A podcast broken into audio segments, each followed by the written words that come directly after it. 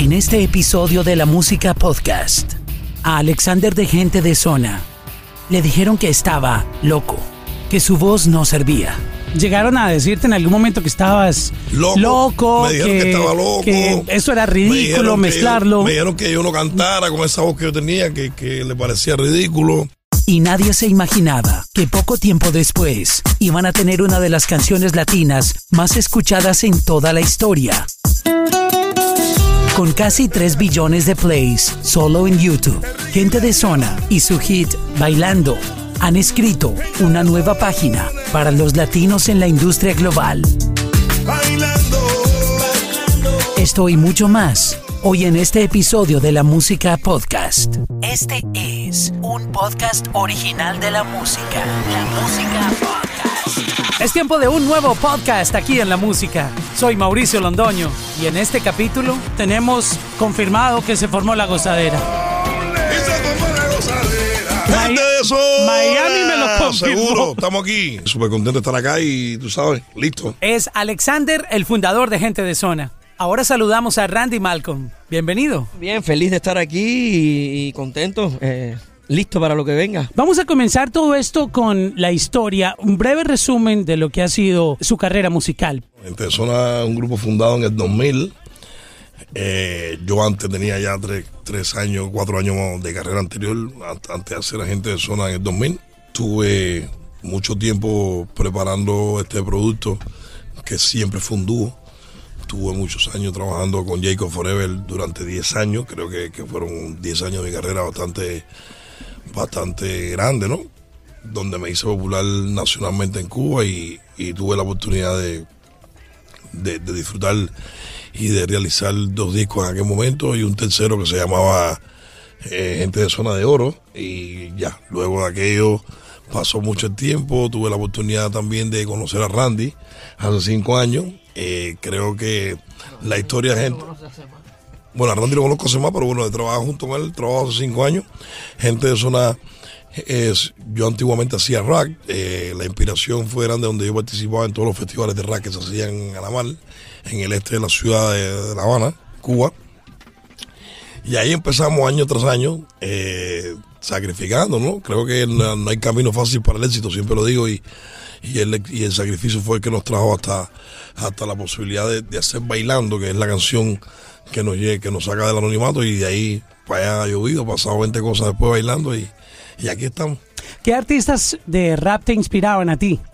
Yo escuchaba mucho rap americano en aquel tiempo y escuchaba, en español escuchaba Vico C, escuchaba General, eh, americano escuchaba a Dr. Dre, escuchaba a Tupac Shakur, escuchaba eh, a Mos Def, esto, escuchaba The Press, era, eran muchos grupos los que yo escuchaba, Black Street, escuchaba Kelly, escuchaba...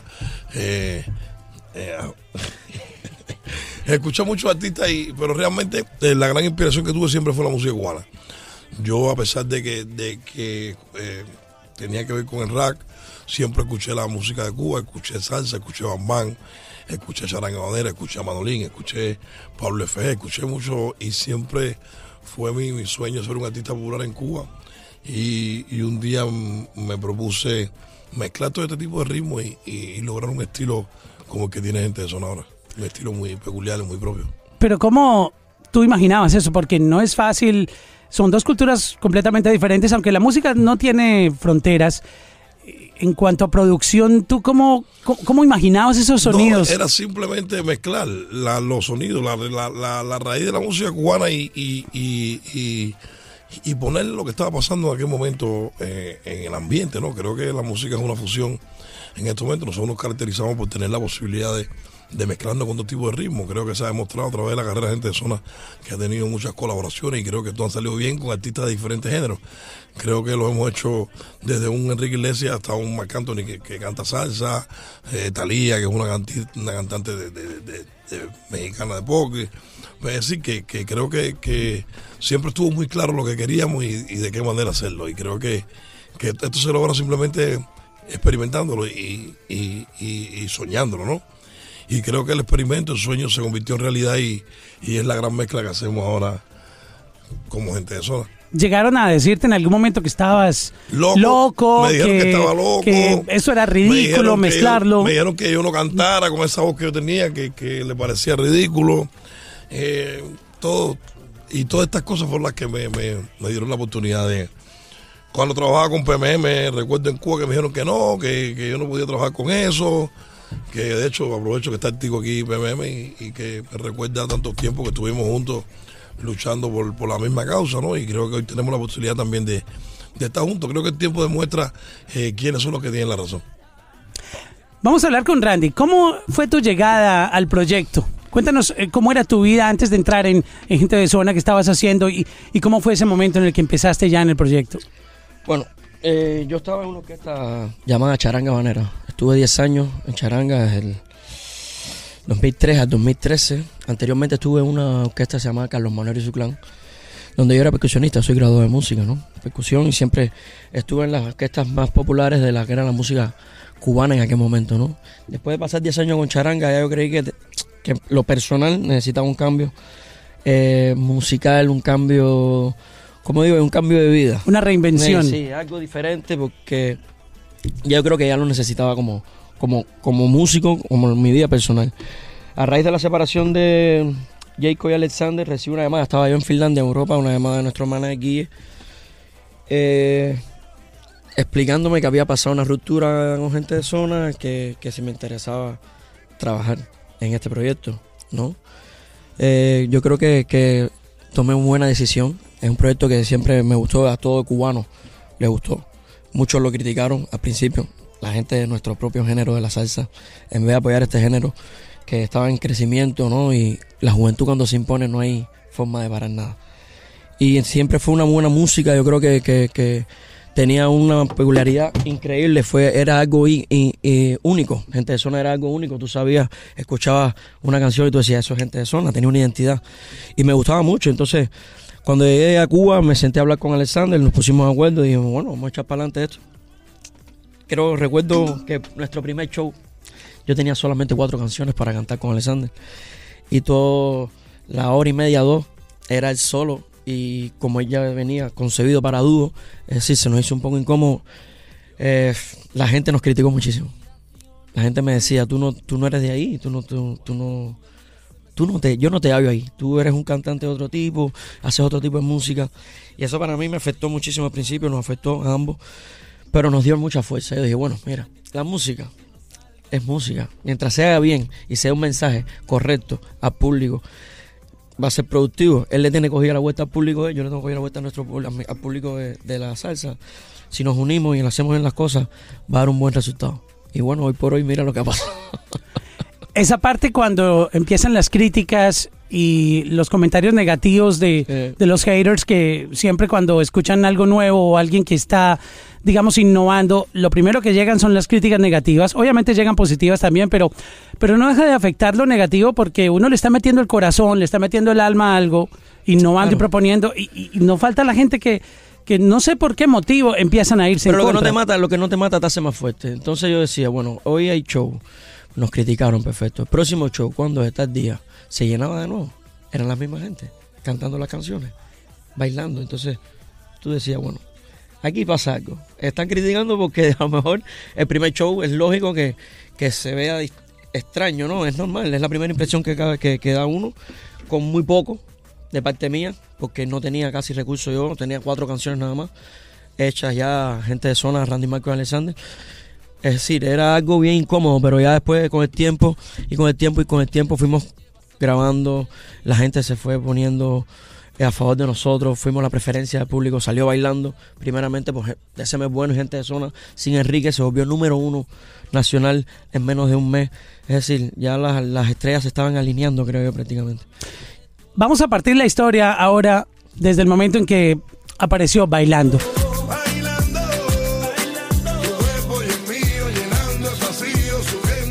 ¿Cómo se cocinó toda esta historia? ¿Cómo empezó este, este monstruo que ya se tomó el planeta y el universo? Nosotros tenemos un ingeniero de sonido que trabajaba en aquel momento con, con DCM Bueno y, y DCM Bueno eh, estaba en Cuba muy popular en aquel momento y, y- y y mucha gente en Cuba no conocían, conocían que él era un gran compositor, pero no tenían conocimiento de cuántas canciones tenía bien famosas, se dedicó a cantarlas en Cuba, se hizo muy popular. Y este de ingeniero de sonido nos contacta con DCM, nos encontramos en un estudio y ahí empezamos a cocinar qué íbamos a hacer. Él ya tenía la canción prácticamente la idea hecha. Se llamaba Eh, se llamaba Física y Química. Luego nosotros nos juntamos en el, en el estudio, le pusimos la parte de nosotros, los sabores de nosotros, y creo que después la escuchó Enrique Iglesias, un mes siendo un amigo. Enrique creo que había compuesto un pedazo de la canción con él, entonces, pero ya la canción la habíamos hecho con, con December, ya había sido número uno en Cuba y ya luego con la, con, con la incorporación de Enrique creo que iba a ser el número uno a nivel mundial hasta el punto que, que se ha convertido en... está entre las 10 canciones más. Ya tiene más de un billón. No, tiene 2 billones. Do- perdón, dos billones. Esta ha sido de las canciones latinas de la historia que más lejos ha llegado en, en cuanto a consumo global. Y- y- Hasta y- que llegó el pasito. Despacito, que despacito, despacito, despacito. Y yo- y- pero bueno, no. En aquella época era, era diferente también. Una época diferente de la música. Creo que la música en cuatro años ha cambiado mucho con, con el social media. Cada vez hay más plataformas, cada vez eh, sacas un video y los views son así como agua para chocolate, ¿no? Antes no había eso. Y cuando llegamos aquí a este sector de la industria con esa canción, yo creo que fue algo muy, muy, muy grande, muy rápido. ¿Qué pasó en la vida de gente de zona cuando bailando se pegó? Cuando ahí donde se pegó, bueno, ¿Qué, imagínate. qué- qué empezó a pasar? ¿Cómo fueron los cambios que, que empezaron a llegar en el proyecto? Mira. Ok. ya estamos viendo el, el reloj Cambio. con dia- en diamantado. Mira, cambio. Bueno, fueron muchos cambios, fueron muchos cambios emocionales, fueron muchos cambios en, en la manera de, de- de ver la música, fueron muchos cambios, eh, fueron cambios muy rápidos, creo que, que nosotros lo asimilamos bastante bien, creo que cuando un artista llega a un momento que le llega a, a su vida una canción tan importante, empiezan los grandes negocios, empiezan, empiezan a conocerte gente que nunca han tenido conocimiento de, de tu música ni de quién tú eres. Y creo que Bailando fue la canción que nos ayudó a esto. Creo que con esta canción el mundo entero se enteró que existía un grupo cubano que se llamaba Gente de Zona. Y luego a raíz de esto empezaron a, a seguir a Gente de Zona. Eh, nosotros eh, nos cambió la vida a tal punto fuimos capaces de obtener con esta canción cuatro Grammy, eh, sí, t- tres Grammy, y tres Grammy que, que, que al final no lo esperábamos, no, no era eso, son tres Grammy que, que soñamos en algún momento poder tener, era algo prácticamente imposible para nosotros y, y de momento lo tuvimos, con esta canción obtuvimos todo tipo de premiación, premio Lo nuestro, premio Juventud, todos los premios de la industria los obtuvimos con esta canción y creo que, que esta canción nos dio fuerza para seguir trabajando, ¿no? Y, y, y ya no nos pusimos ahí entonces a trabajar directamente con el mercado, no solamente con el mercado cubano, sino con el mercado internacional, con el mundo entero. Y creo que después de esto nos surgió la idea de, hacer una canción que nos acercara un poco al público latino y creo que de esto nació La Gozadera, que ha sido otro, el, el segundo hit más grande que hemos tenido nosotros con Mike Anthony creo que, que a raíz de esto la gente nos empezaron a llamar, empezamos comunicando con los otros artistas de la industria.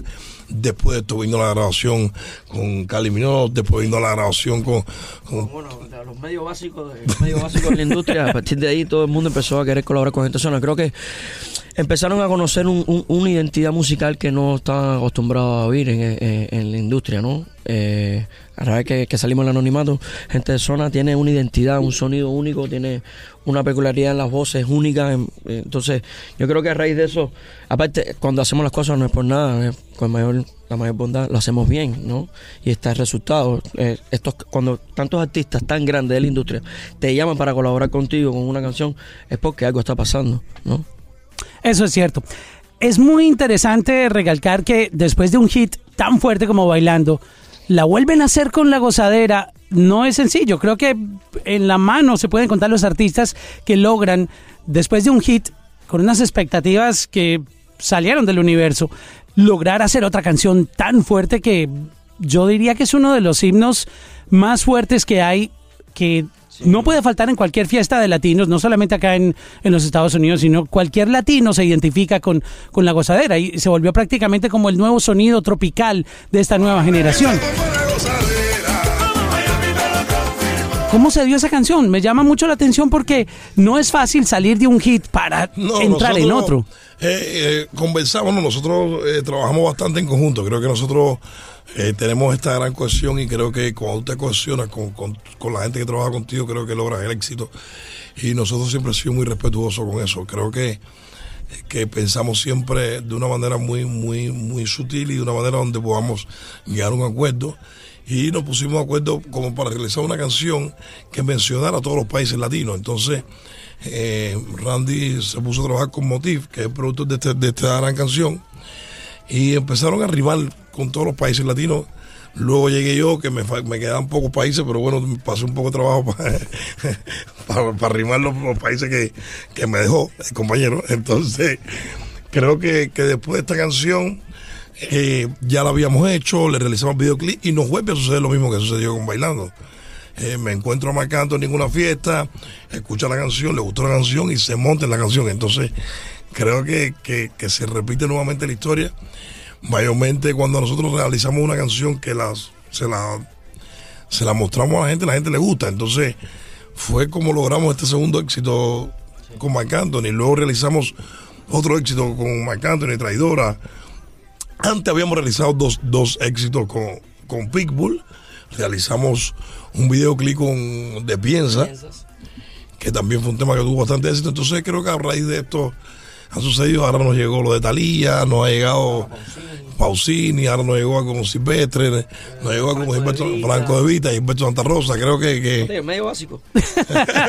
no, si vamos a hablar de hits, eh, el playlist es interminable. Me gusta mucho porque ustedes experimentan muchos sonidos. Algo contigo es una canción que tiene, digamos, un poco de música dance, Sí, pero sí, sí. Se sale un poquito de, de la onda que venían, pero proponen sonidos muy interesantes. De verdad que la magia que hacen en el estudio y creo que esos conocimientos que tienen de música, ese background de, de- de Cuba y, y- la escuela que traen, ha refrescado demasiado la industria latina. Sí, no, lo que pasa también que nosotros, siempre lo digo con, con nosotros y, y con lo que defiendo, que soy, que soy cubano, ¿no? Y creo que, que nosotros lo que tenemos dentro lo podemos utilizar bastante bien. Siempre hemos tenido la característica de ser unos artistas demasiado locales, tú sabes. Y, y creo que el, experimento, el éxito de nosotros está cuando mezclamos esto con lo que está pasando en la industria. Entonces, creo que nosotros lo aprovechamos bastante bien. No es que solamente dejemos de ser cubanos ni que hemos cambiado nuestro ritmo que hacíamos hace 10 años atrás.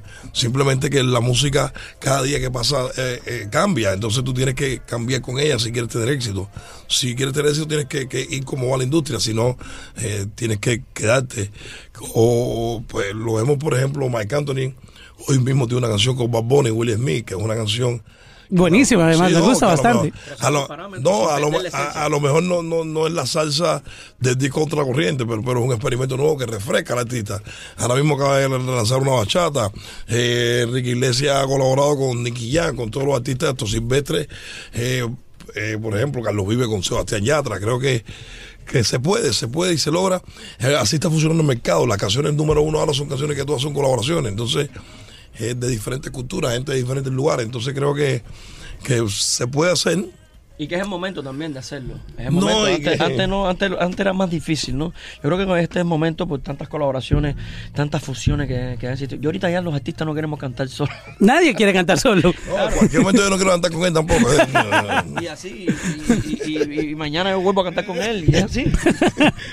Pero en este momento las colaboraciones han demostrado que pueden llevar una canción a otro nivel, no solo por no es que el artista solo no tenga el talento ni pueda hacerlo, es que parece atreve, que parece que como solo entonces Las fusiones. para, para poder lograr esa fusión porque a lo mejor yo digo bueno quiero cantar una balada pero para yo cantar una balada de gente de zona coño estaría extraño cantar una balada porque no llamamos a Laura Pausini y hacemos una fusión porque además de eso cada voz No. eh, es un instrumento diferente, suena diferente, tiene un estilo diferente. Cuando lo fusionas en, en un mundo donde la gente está consumiendo sonidos diferentes y Bueno, en este propuestas, momento tenemos una colaboración que estamos lanzando, darle completo el cuento. Con, con el Micha y, creo que, que es para que la industria se den cuenta que yo no soy el único ronco de la industria. Eh. Son dos. Entonces, el que, el que va a colaborar conmigo es más ronco que yo. No sé qué van a hacer con él. imagínate tú con Bryant Myers. Y el Micha. Hay mucha buena gente fusión que, mm, digamos, tú hablabas que te criticaban por tu tono de voz, por la manera en que tu timbre de voz, pero yo lo encuentro positivo porque eh, suenas diferente a todo el mundo en la industria. Eh, hablemos de esa parte. Hay muchos artistas que seguramente se sienten, digamos, un poco mal porque les empiezan a criticar su voz, porque no suena de una u otra manera. En tu caso, ¿qué tú puedes aconsejarle? No, en mi caso yo, yo, yo hablo como canto. no, no, estoy, Que no, coman vidrio. no, no tengo mucho. A ver, creo que, que la industria también es un poquito. Que, que también hay que tener un poco de cuidado, que ha pasado muchas cosas con los trabajos de estudio. Creo que muchos artistas a veces los productores puede que le toquen la voz, se la afina con autotune, cosas, y, y luego cuando el artista sale a cantar en vivo la gente se da cuenta que, que, que no que no es realmente lo que escucharon en el disco. Entonces, no, no es el caso mío. Mucha gente cuando me conocen personalmente me dice, oh, pero tú cantas, ¿cómo hablas? Entonces creo que, que, que, que es algo que, que debemos ser cuidadosos con eso y que sentirse curioso. Cada cual es un mundo aparte, cada cual es un- una persona aparte. Creo que, que, que eso no importa, siempre y cuando lo hagas bien, no importa el, timbre que, que puedas tener, siempre y cuando tenga gracia porque la gente te escuche y entiende el mensaje que tú, que tú quieres transmitir. Hay una parte de la industria eh, tropical, sobre todo, que se ha quejado mucho desde que el sonido urbano comenzó a tomarse esta nueva generación, desde los inicios del reggaetón, cuando empezó Wisin y Yandel, Daddy Yankee, Don Omar a coronar muchos mercados internacionales y el reggaetón fue ganando su lugar y, la música tropical se fue haciendo como a un lado y, siempre ha habido como una queja de, de que el reggaetón iba a morir, lo atacaban, moría, que lo, lo querían matar todo el tiempo y llegan ustedes y reinventan el sonido tropical.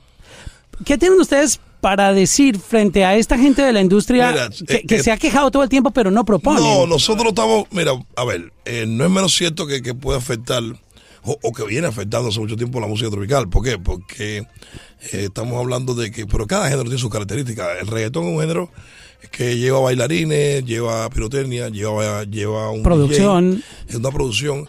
No es el caso mío que hago música tropical y que llevo 20 músicos, 20 y al final hasta, el- hasta a veces la manera, tus ganancias son mínimas. y Porque, porque es un género, yo digo que, que es un género que está en su momento. Ahora aparece el track, que, que como tú paras a un cantante Bad Bunny. eh, es- la música tiene generaciones y tiene cambios.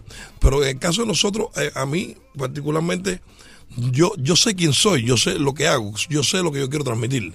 No, no tiene nada que ver, yo no, yo no puedo hacer lo que hacen ellos.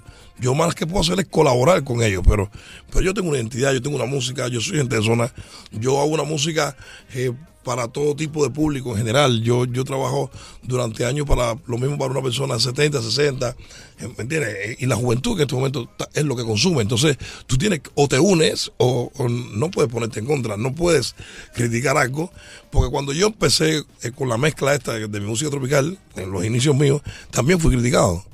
Entonces, yo creo que, que apoyo el reggaetón, apoyo el track, apoyo las nuevas corrientes, siempre y cuando eh, yo no tenga que hacer ningún cambio de, de lo que verdaderamente yo sé hacer.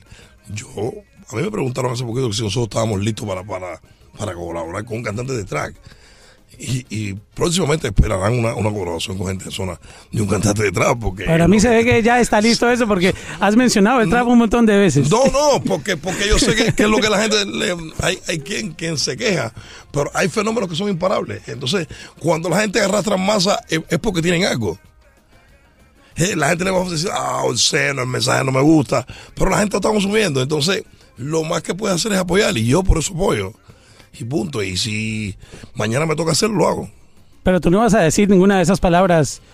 eh, No está, no, no está dentro de mi, no está dentro de mi, mi- mi No, no, creo que, no, no creo que haga falta. Yo creo que cuando el mensaje está bien dicho, eh, eh, está directo. Hay, hay- hay que le funciona. Gente de zona no se ha caracterizado por, por ser un grupo de, de tener sus textos obscenos para poder lograr un objetivo. ¿no? Yo creo que son problemas generacionales. Si no, eh, Carlos Vives no estuviera haciendo canción con Yatra o no estuviera haciendo Marc Anthony con Bad Bunny, ¿no?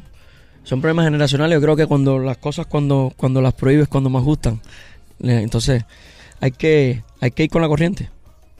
Hay mucho artista americano queriendo lanzar su carrera a través de artistas latinos. Will Smith solo está colaborando con artistas latinos, un artista que es americano 100%, y hay muchos que, que están buscando el, el- el sonido latino. están pasando cosas grandísimas y creo que el español se volvió ya un Sí, lenguaje el género- autoritario en, en la industria. El género urbano está, es decir, el género urbano ya se apoderó de Europa completamente. Es decir, ya se ha apoderado del mundo entero. Estuvimos viendo a Balvin en Japón. Estuvimos viendo a gente zona en Israel. ¿No? Yo creo que el género urbano ya se ha apoderado del mundo entero y creo que, que ahora es cuando va a coger más fuerza todavía.